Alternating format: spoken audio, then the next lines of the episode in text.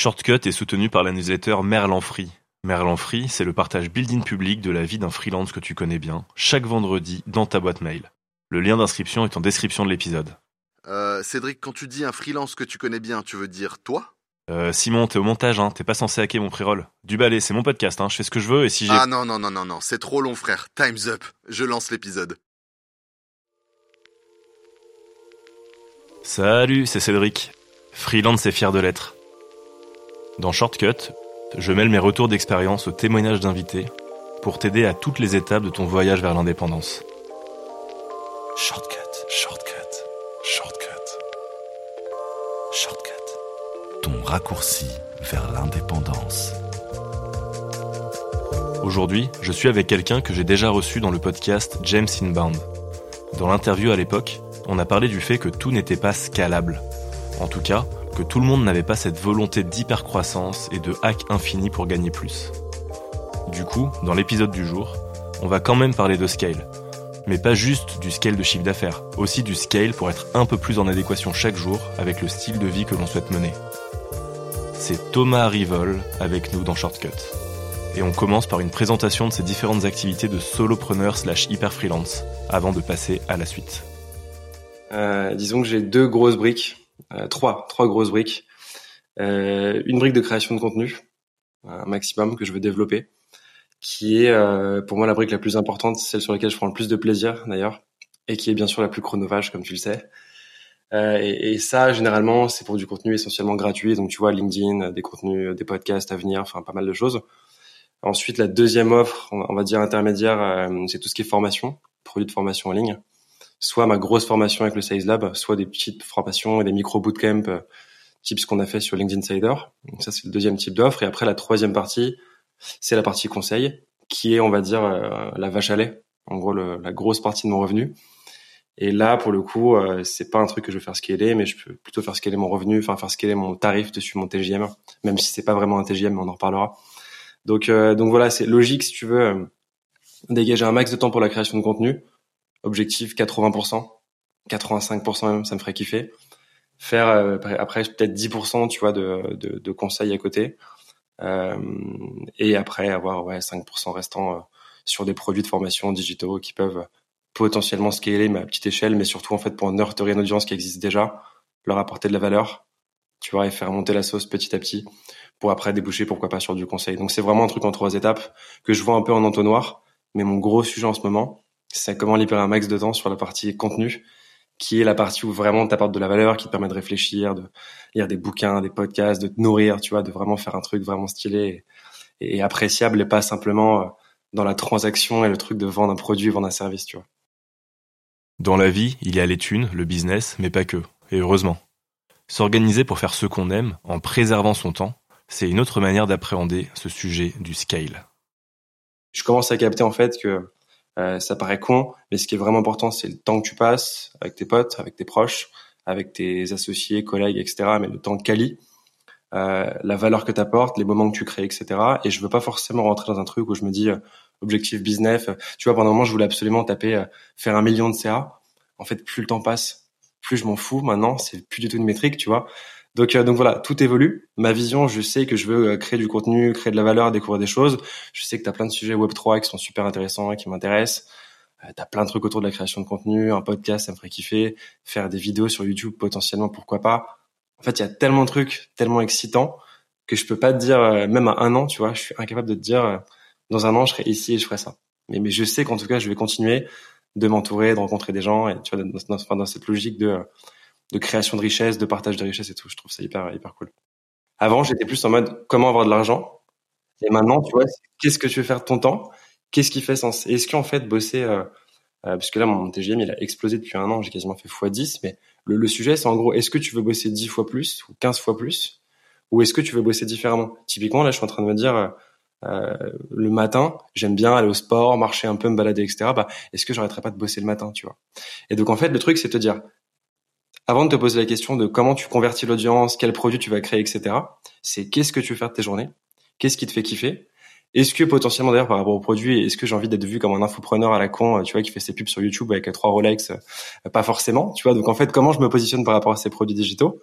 Et est-ce que je me dis pas limite, genre j'ai deux, enfin deux gros produits, un produit qui est du contenu, qui est gratos complètement, ou alors un petit freemium, tu vois, avec une newsletter, et à côté mon conseil, qui est très cher, ou des produits intermédiaires. Enfin, tu vois, c'est vraiment euh, une vision différente partie, mais je pense qu'en tout cas, ce sujet, pour répondre à tes questions, du coup, et, retomber un peu sur mes pattes, c'est euh, te dire qu'en fait, quand tu vas faire grossir ton audience, tu fais grossir ta preuve sociale, tu fais grossir ta communauté, et si tu apportes de la valeur, il y a toujours quelqu'un qui va te demander un surplus de valeur payant. Et ça, pour moi, c'est un truc, euh, mais qui marche dans 100% des cas.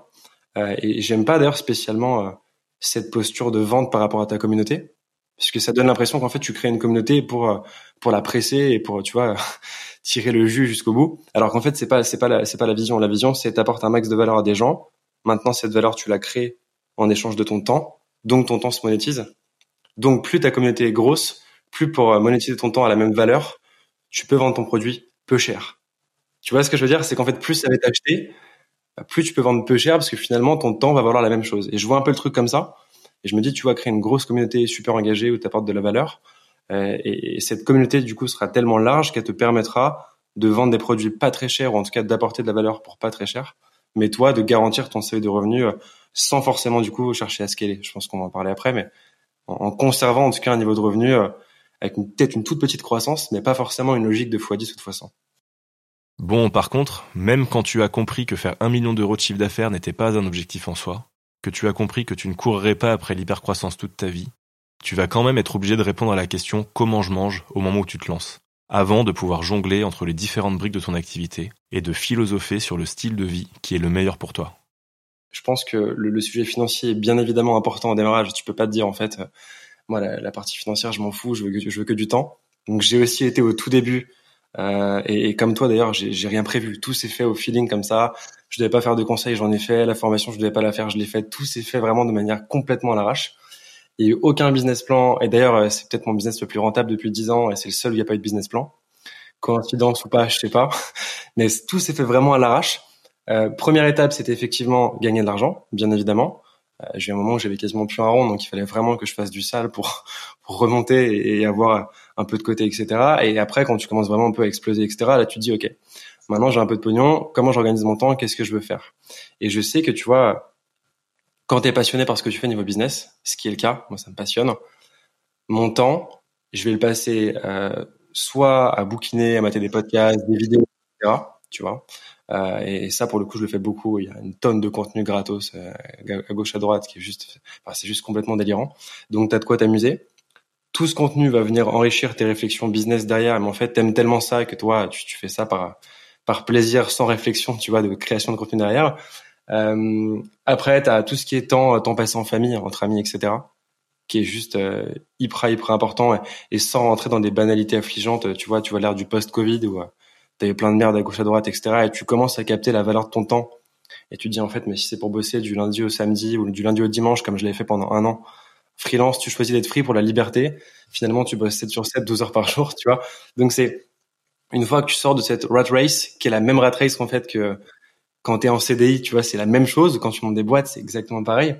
Une fois que tu sors de ça, c'est voilà, je veux passer du temps avec mes potes, avec mes proches, avec ma famille, des moments de qualité. Je veux pouvoir bouger à gauche à droite. Donc je veux cette flexibilité en termes de, de, de temps, cette flexibilité géographique, tu vois, d'organisation.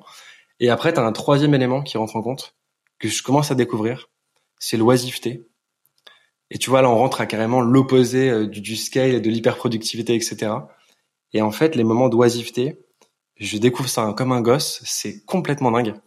Euh, en termes de, de, de bien-être, de, euh, de réflexion et de d'état tu vois, tu, te, enfin, tu sors de ça dans un état qui est assez délirant. Euh, et ça, je le faisais pas. Avant mon temps, même mon temps euh, chill devait être rentabilisé. Tu vois, je pouvais pas passer un moment à rien faire.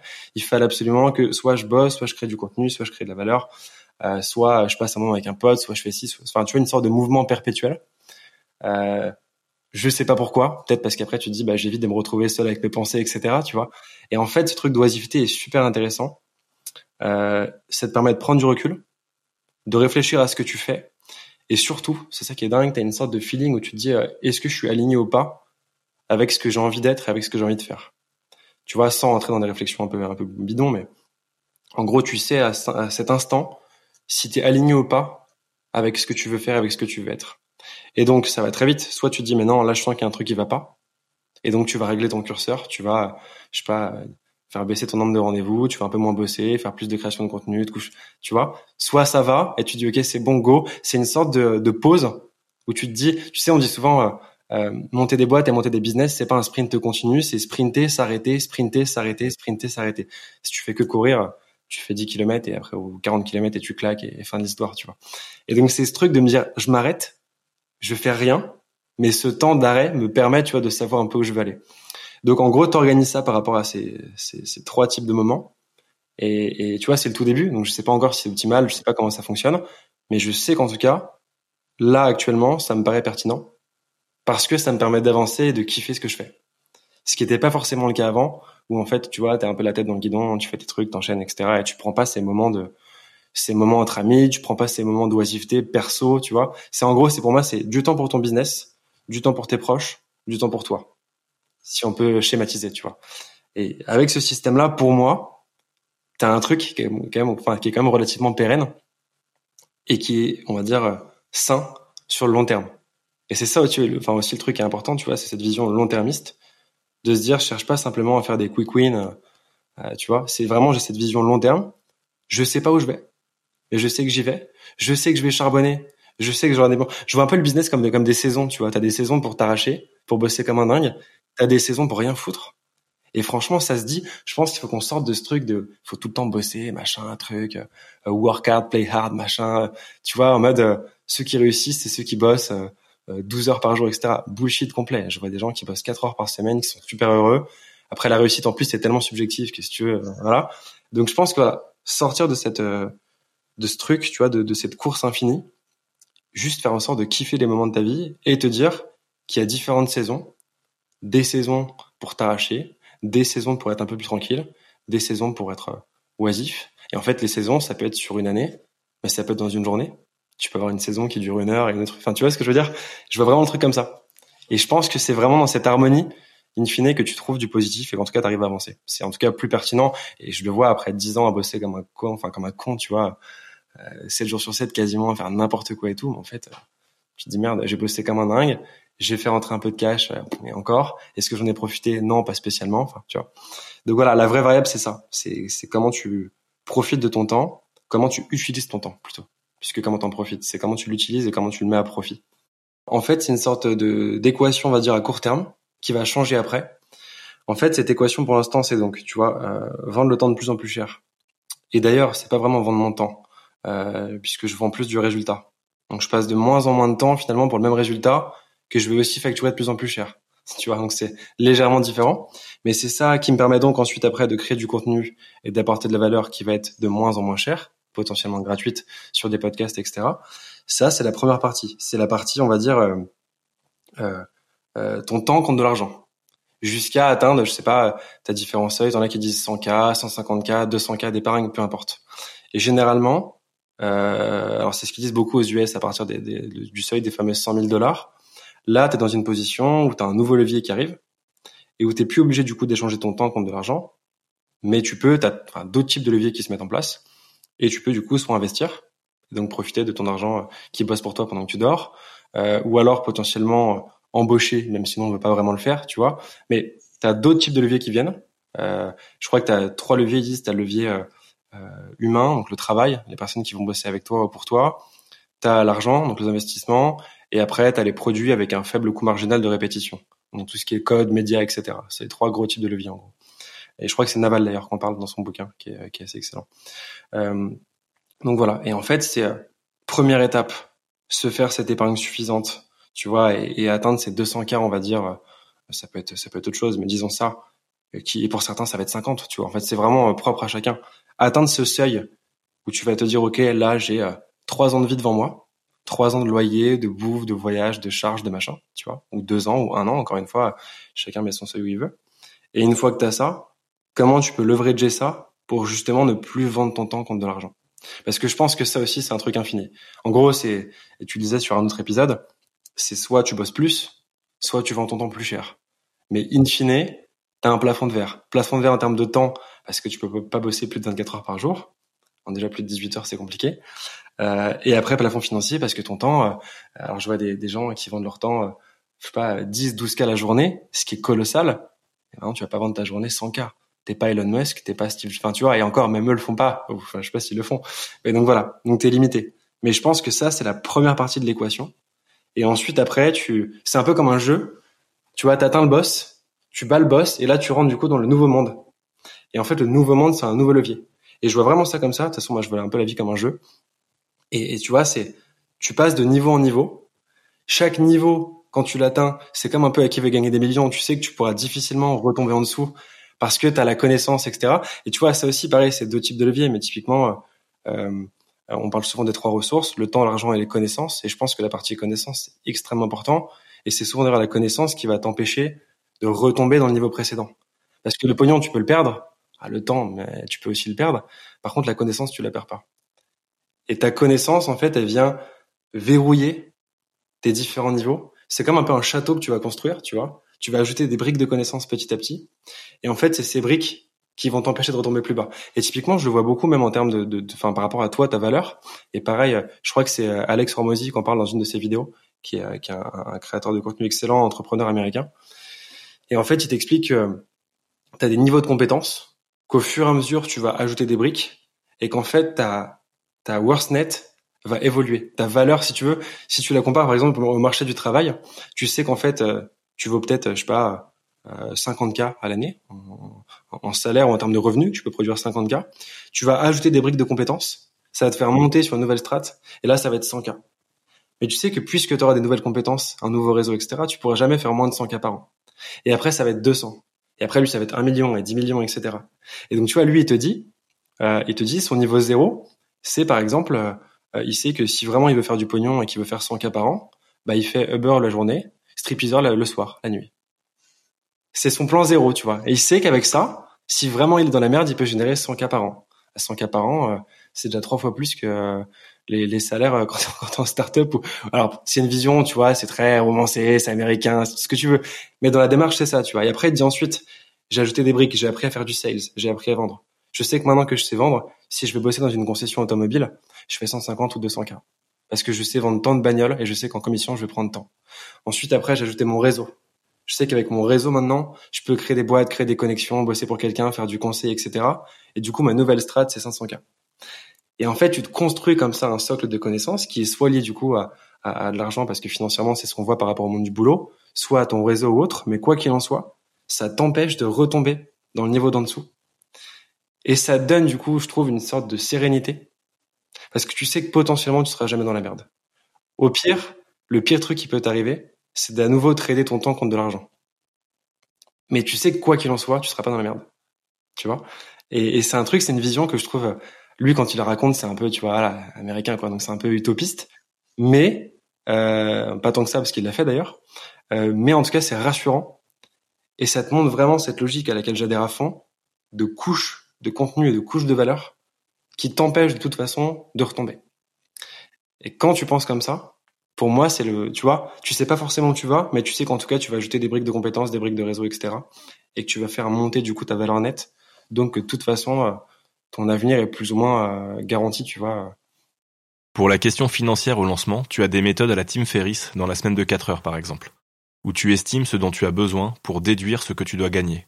Mais tu peux aussi faire le même exercice en remplaçant l'argent par le temps. Combien de temps tu souhaites avoir à disposition pour être avec ta famille, pour éclater ta bucket list, ou pour faire ce qui te plaît sans faire de liste d'ailleurs, pour te ressourcer? Et combien tu dois mettre d'argent en face pour que ça tienne la route le plus longtemps possible? Ou sinon, tu peux tout simplement t'inspirer du mot de la fin de Thomas. Bah, ça me fait penser à un truc qui est assez marrant. Euh, je sais pas si tu le mettras ou si tu le laisseras en off. Mais euh, un mec que je suivais beaucoup euh, à, l'époque qui s'appelait euh, c'était un pseudo, je sais pas si tu connais, un, un mec un peu euh, infopreneur qui parlait de marketing et tout, mais, mais, mais très cortiqué, qui parlait de la position du vachier. Et euh, le vachier, c'est pas le euh, pas celui qui gère les vaches, c'est vachier en deux mots. Il est toujours très provoque par rapport à ça. En gros, la position du vachier, c'est une situation dans laquelle tu peux dire vachier à un banquier qui t'emmerde, à un client qui te prend le chou, à un patron qui te fait chier, enfin tu vois. Euh, et en fait, pour lui, c'était une baraque, un doigt sur la tête, tu vois, une bagnole, sorte de Toyota increvable pour pouvoir bouger, un peu peinard, tu vois, pas un truc qui te coûte un bras, et, euh, et un peu de pognon de côté pour euh, assurer ta bouffe, etc. Euh, et ton petit business qui tourne peinard à côté, tu vois. Et ça, c'est la position du va chier en fait. Personne va t'emmerder. Si si quelqu'un te prend la tête, va chier quoi, tu vois.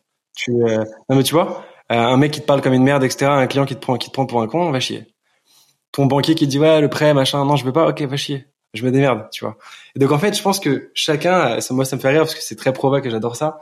Chacun a son seuil de vachier, tu vois, sans forcément d'ailleurs dire vachier et le penser méchamment, tu vois, mais chacun a son seuil de euh, euh, tranquillité. Et c'est soit un seuil financier, soit c'est un seuil, je veux euh, avoir ci, ça, ça, tu vois.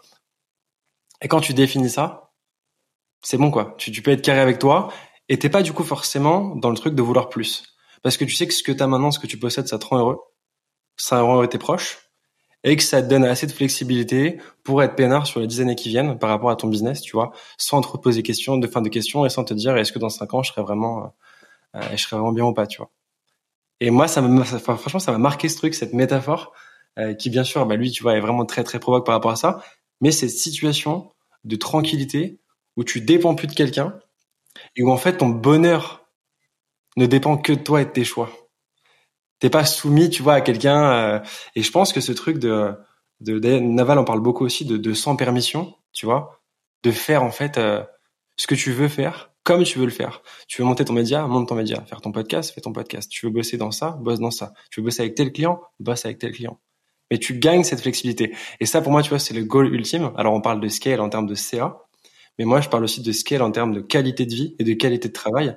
Et c'est ça le scale ultime, tu vois. Le scale ultime, c'est euh, il y a un super fit, viens on bosse ensemble. Ou alors il n'y a pas de fit, mais même si tu me proposes 50 cas la semaine, je te dis non. Parce que j'ai pas envie de vendre mon temps pour toi ou pour ton projet, tu vois. Et ça pour moi c'est le scale ultime. C'est le scale en fait de, de qualité de taf et de qualité de vie. Ça te donne des idées? Si cet épisode t'a plu, n'hésite pas à le partager autour de toi. Si tu découvres le podcast ou que ce n'est pas encore fait, tu peux mettre 5 étoiles sur Spotify et Apple Podcast, le partager à tes potes et t'abonner pour être notifié quand un nouvel épisode débarque. Il ne me reste plus qu'à te donner rendez-vous très vite pour la suite.